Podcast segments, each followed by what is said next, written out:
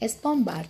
SpongeBob SquarePants premiums in 1999 on their Nickelodeon channel in the United States.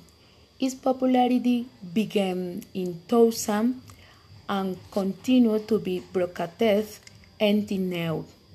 Not only it is country of origin, SpongeBob is the most famous sea animal in the world.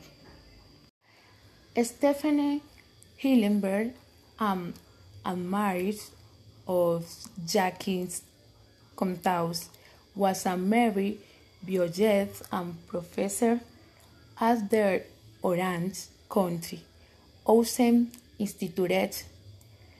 He first be, be, became interested in animal charms.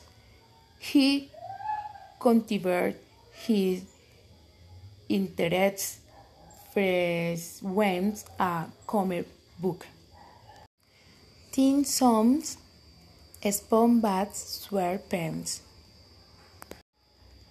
has won 12 awards, including Teen Choice Award for Best Animated Program, Nickelodeon Kids Choice Award for Favorite